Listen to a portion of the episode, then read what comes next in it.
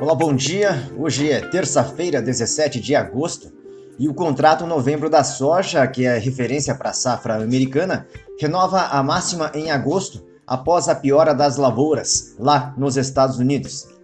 Ontem, o USDA reduziu as áreas de soja em condições boas e excelentes de 60% para 57%.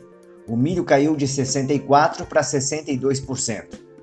Agora, falando do financeiro, o SP500 voltou a renovar a máxima histórica e já dobrou de valor desde a injeção de estímulos econômicos no primeiro trimestre de 2020 com o avanço da Covid.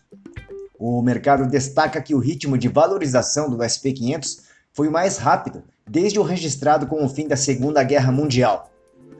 Agora, para fechar falando de clima, os mapas climáticos mostram que pancadas podem levar alívio para as áreas secas nas Dakotas e também em Minnesota. Por hoje é só, um bom dia e até mais.